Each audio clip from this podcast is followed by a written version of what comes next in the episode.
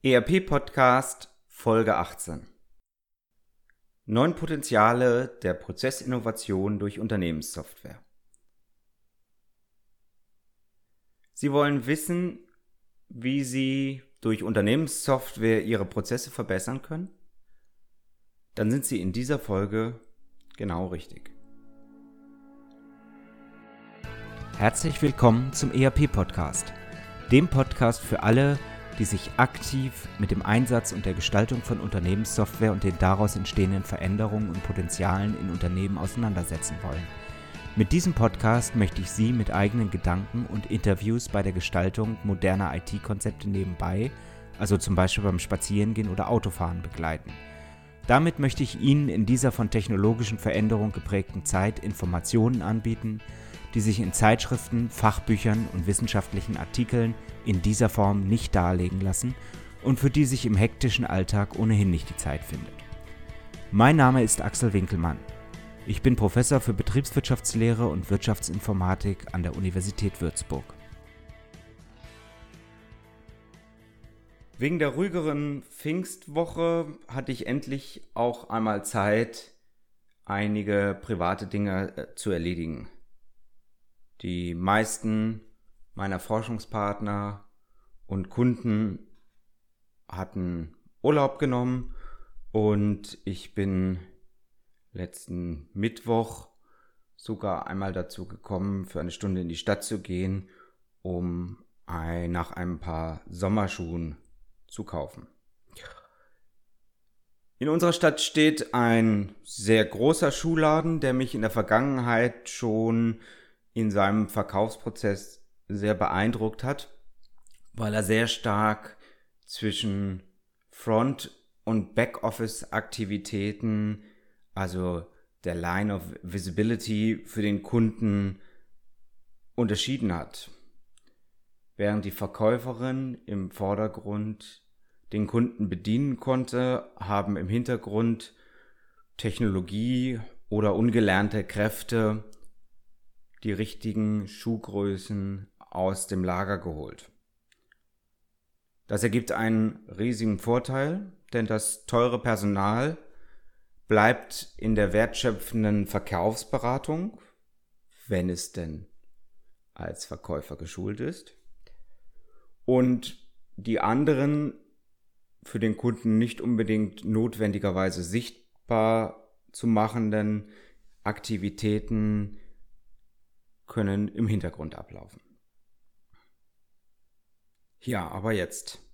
Ich suchte ein paar Sommerschuhe und da ich nicht der Größte bin, in einer eher etwas kleineren Größe. Überall sprangen mich die Schilder an, dass der Laden mittlerweile online wie offline die gleichen Schuhe anbietet. Leider waren in meiner Größe die Schuhe entweder nicht da, nicht passend oder hatten leider einen leichten Fehler im Leder.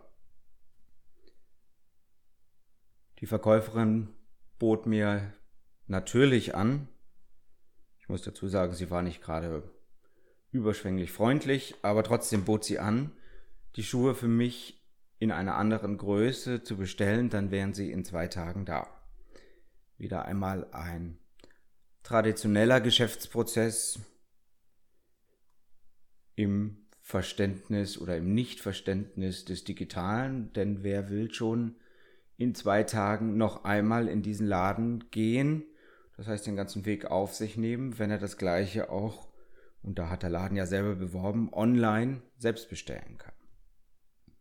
Also machten wir einige Fotos und erklärten der Verkäuferin, dass wir dann später selbst online bestellen würden.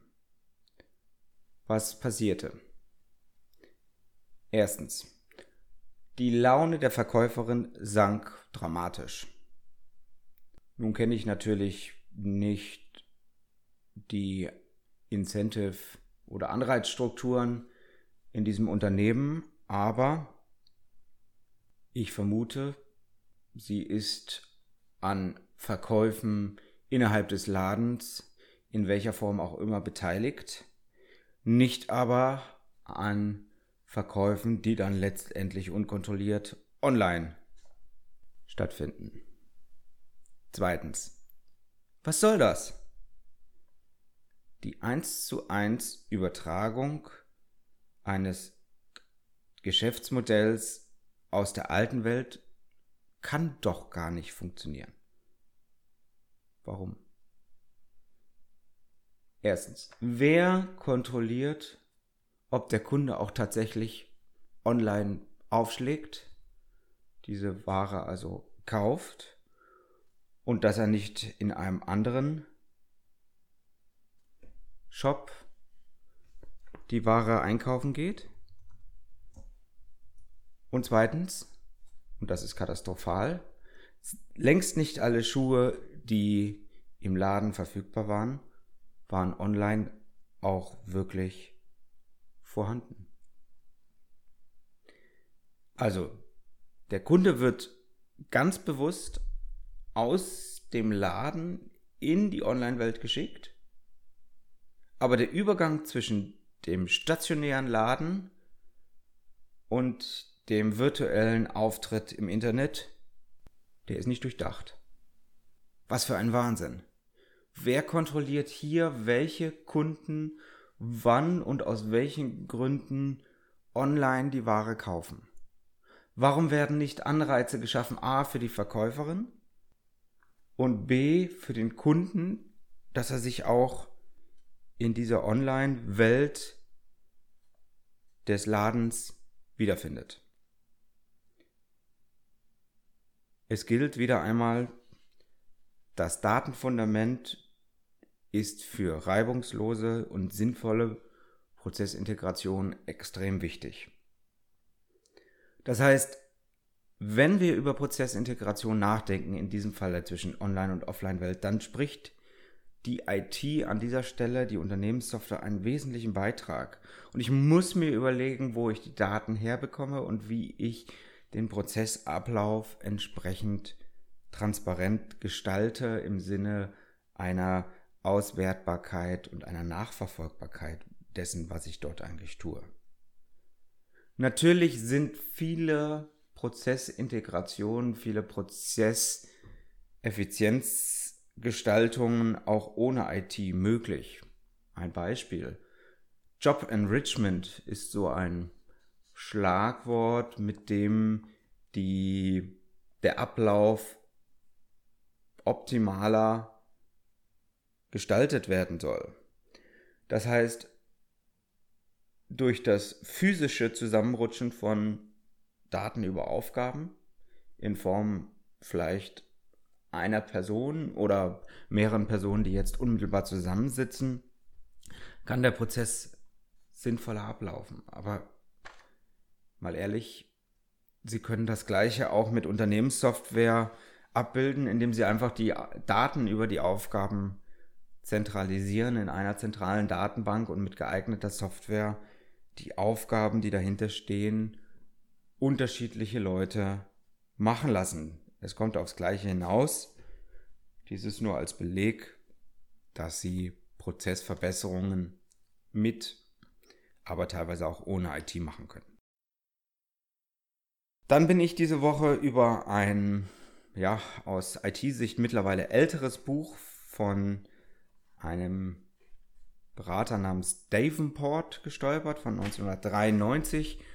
Re-Engineering Work Through Information Technology und er hat dort neun IT-Dimensionen aufgezeichnet, wie IT sich positiv auf Prozessinnovationen auswirken kann. Ich denke, damit hat er nicht alles erklärt, was wir mit unserem Datenfundament innerhalb der Prozesse machen können, aber er hat eine Reihe von Anregungspunkten genannt, die ich heute gerne mal vorstellen möchte und etwas mit Leben füllen möchte. Erstens, Automatisierung von Prozessen durch IT. Wir sprechen dort in der Automatisierung sehr, sehr häufig über die Eliminierung menschlicher Arbeit in einem Prozess.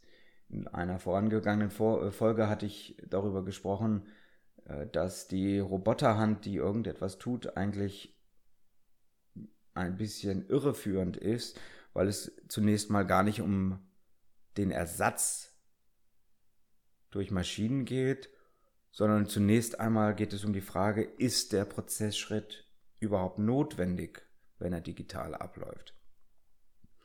Ein Beispiel. Die Weiterleitung von Informationen oder die erneute Eingabe von Daten hat sich doch vollständig erledigt, wenn wir die Daten alle in einer Datenbank zur Verfügung haben.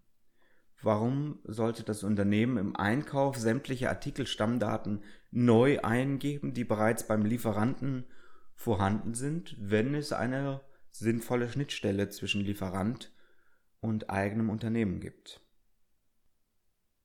Dann können wir natürlich auch menschliche Arbeit eliminieren dadurch, dass wir fragen, ob Prozessschritte durch Software oder Hardware, also zum Beispiel Robotertechnik, übernommen werden kann. Industrie 4.0 konzentriert sich vor allen Dingen auf die Hardware. Im Rahmen der Unternehmenssoftware setzen wir natürlich auch einen Fokus auf die Möglichkeiten, die sich durch integrierte Software, also die Datenbasis, das vernünftige Datenfundament ergeben. Software kann ebenso wie Hardware Arbeit ersetzen. In den meisten Unternehmen, die meisten Unternehmen arbeiten heute noch mit einem sehr großen Heer von Buchhaltern, von Planungsmitarbeitern, obwohl diese Tätigkeiten genauso gut von Algorithmen übernommen werden. Beispiel Rechnungsbuchung. Vom Angebot über den Auftrag in die Produktionsplanung bis hin zur Rechnungsstellung und der automatischen, dem automatischen Online-Bankabgleich und der Verbuchung auf den Kontenrahmen ist eigentlich alles an diesem Prozess automatisierbar, wenn die Datenbasis und die Softwarelogik in der Unternehmenssoftware im ERP-System entsprechend stimmen. So, zweiter, zweite Möglichkeit durch IT-Prozessinnovationen zu unterstützen, die Informatisierung von Prozessen durch IT. Jeder Prozess benötigt entsprechende Daten, um durchgeführt zu werden. Dabei fallen natürlich auch Daten über den Prozess an, die ich wiederum selbstständig auswerten kann. Ich habe beispielsweise in der Produktion den Energieverbrauch von bestimmten Maschinen. Ich weiß, dass viele Mittel, gerade Mittelständler diese Verbräuche überhaupt noch nicht monitoren und, und kontrollieren. Aber ich könnte natürlich, wenn ich eine entsprechende Datenbasis zur Verfügung hätte, diese Informationen, diese Daten bereits im Planungsprozess mit berücksichtigen, um zum Beispiel die Maschinen danach zu steuern, wann Strom besonders günstig ist, wann Maschinen aufgrund von erhöhtem Energieverbrauch vielleicht einen Verschleiß aufweisen oder ähnliches.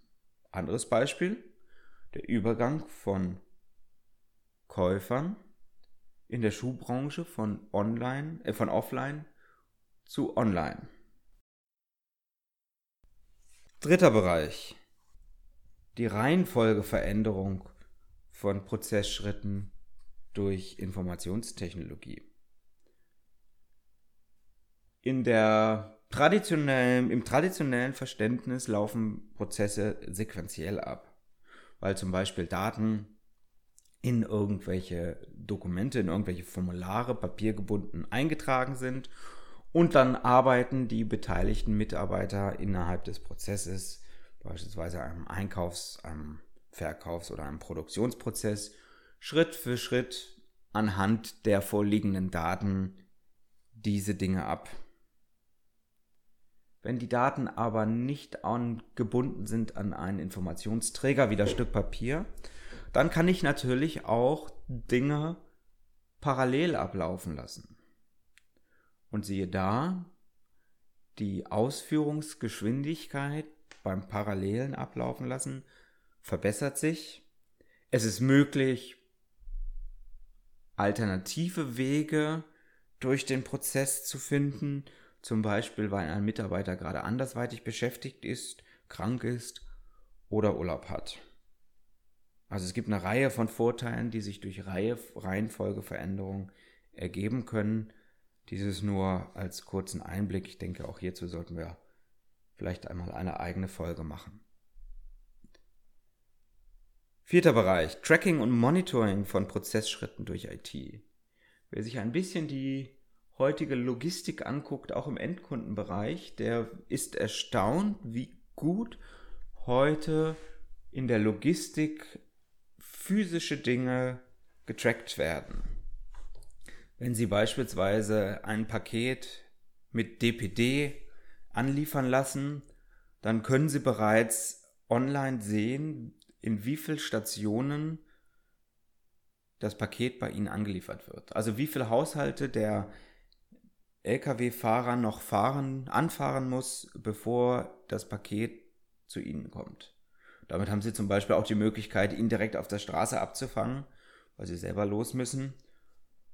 Oder sich darauf einzustellen, dass es noch etwa 15 Minuten, 30 Minuten, anderthalb Stunden dauern wird. Nebenbei, ähnliche Technologien nutzen wir ja auch, wenn wir auf Google Maps zum Beispiel schauen und feststellen, dass vor uns auf der Autobahn zähflüssiger Verkehr ist. Alle Autofahrer haben mittlerweile ein Handy, was entsprechend auch Rückmeldung über den Standort gibt. Und es ist natürlich einfach möglich für so einen großen Softwarekonzern zu berechnen, wie schnell die einzelnen Handys sich auf einer Straße fortbewegen und daraus zu analysieren, wie schnell damit der Verkehr fließt. Fünfter Bereich. Analyse von Prozessen durch Informationstechnologie.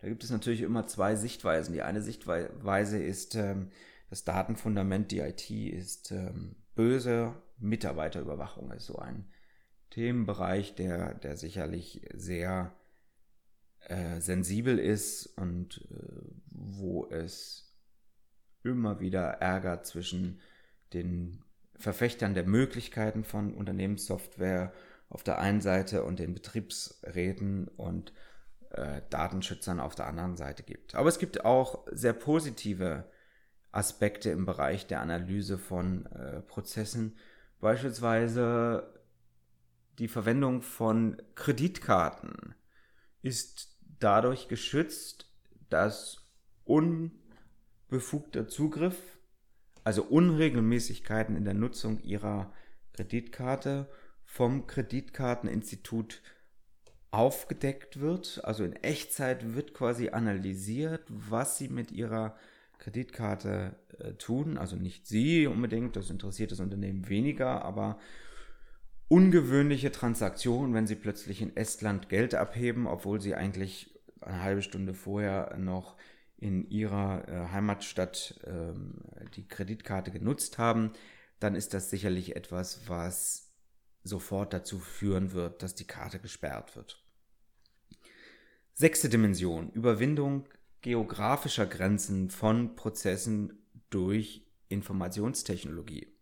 Zentrale, transparente Datenfundamente zur Steuerung eines Unternehmens und seiner Unternehmensabläufe sind heute essentiell.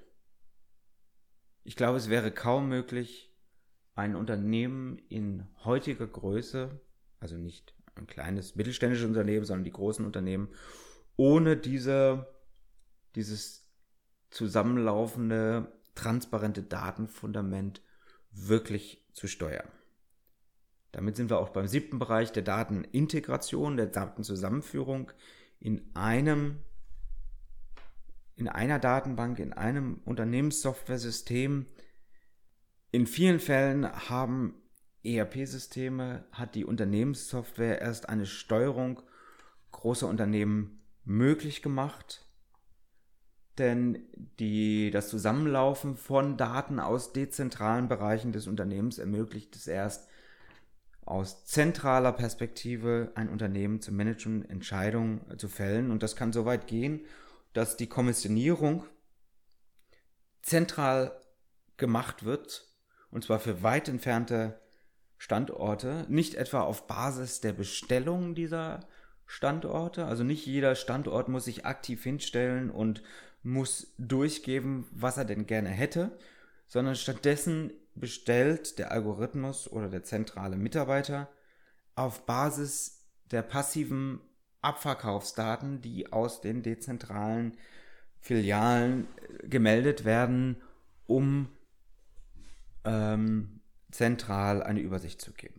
Das hat natürlich den riesigen Vorteil, dass ich die Mitarbeiter in den Filialen ungemein entlasten kann.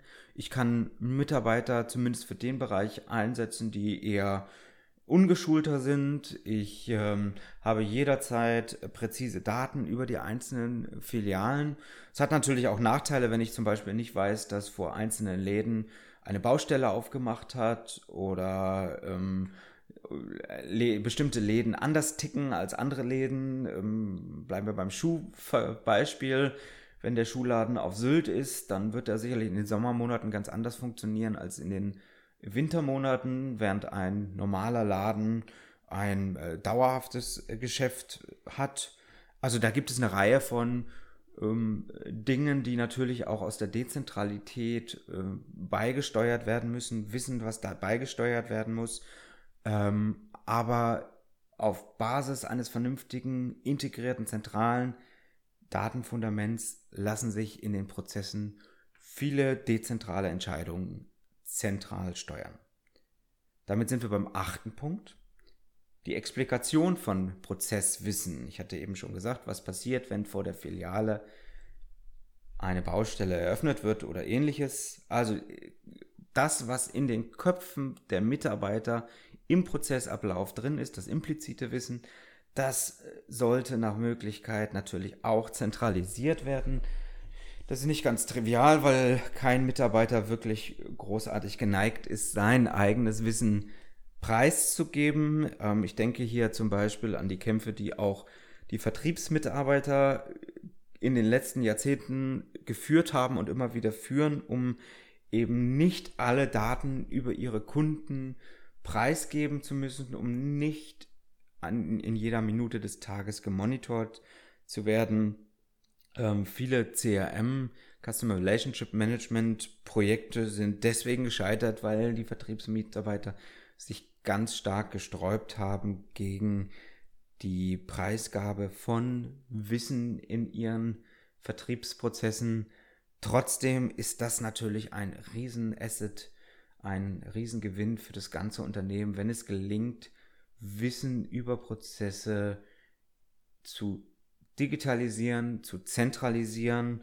Heute sprechen wir zum Beispiel über Augmented Reality, die Einbindung von Dingen in die Realität, virtuelle Daten, virtuelle Informationen, die, die letztendlich in die physische Realität, in die physischen Abläufe eingebunden werden, eingeblendet werden. Das hilft zum Beispiel bei der Reparatur von bestimmten Dingen.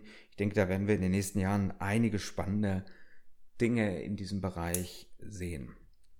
Neunter und für heute letzter Punkt ist die Disintermediation. Intermediäre gibt es seit jeher. Intermediäre sind nichts anderes als die Bündelung von Angebot und Nachfrage, äh, um bestimmte Leistungen und deren Nachfrage zusammenzuführen.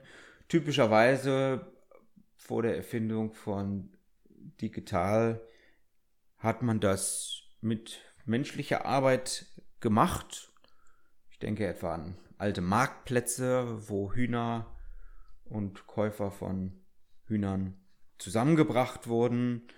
Ähm, heute finden wir an sehr, sehr, sehr vielen Stellen statt. Menschlichen Intermediären elektronische Intermediäre, einerseits elektronische Marktplätze, andererseits aber auch Dinge, die wir zunächst einmal gar nicht als elektronische Marktplätze wahrnehmen oder hätten Sie zum Beispiel HRS, Autoscout, ImmoScout, neu.de, Tinder, Facebook und viele andere derartige Angebote unbedingt als Marktplätze wahrgenommen? Es gibt eine Reihe von Vorteilen, die sich aus diesen elektronischen Marktplätzen, diesen elektronischen Intermediären ergeben. Sie sind natürlich preisgünstiger, weil ich die Ware oder das, die Daten nicht physisch zusammenbringen muss. Beispielsweise in der Zeitung muss ich die Zeitung drucken, um die Leute auf bestimmte Immobilienangebote aufmerksam zu machen. Das ist preisgünstiger, wenn ich das digital erledigen kann. Die Leute können sogar selber ihre Angebote dort einstellen und es muss nicht von äh, zwischengeschalteten menschlichen Intermediären gemacht werden. Die Angebote sind sicherlich vollständiger. Ich kann zum Beispiel bei Immobilienanzeigen Bilder hinzufügen. Und diese Infos führen natürlich dazu, dass die Leute sich lieber Angebote in einem elektronischen Intermediär anschauen als diese Angebote in der Offline-Welt. Aber diese neuartigen Intermediäre bilden an vielen Stellen auch dramatische Nachteile.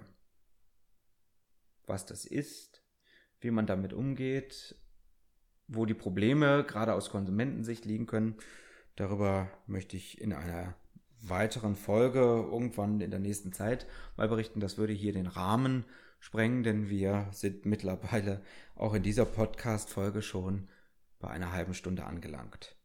Ich hoffe, ich konnte Ihnen für heute in der Kürze der Zeit einige Anregungen und hoffentlich auch neue Erkenntnisse zur Prozessgestaltung mit Unternehmenssoftware mitgeben.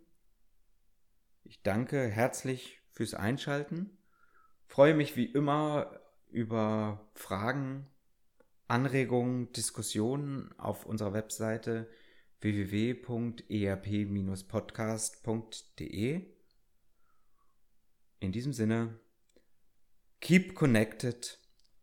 Herzlichst, Ihr Axel Winkelmann. Ihnen hat der ERP-Podcast gefallen und Sie konnten wertvolle Erkenntnisse gewinnen?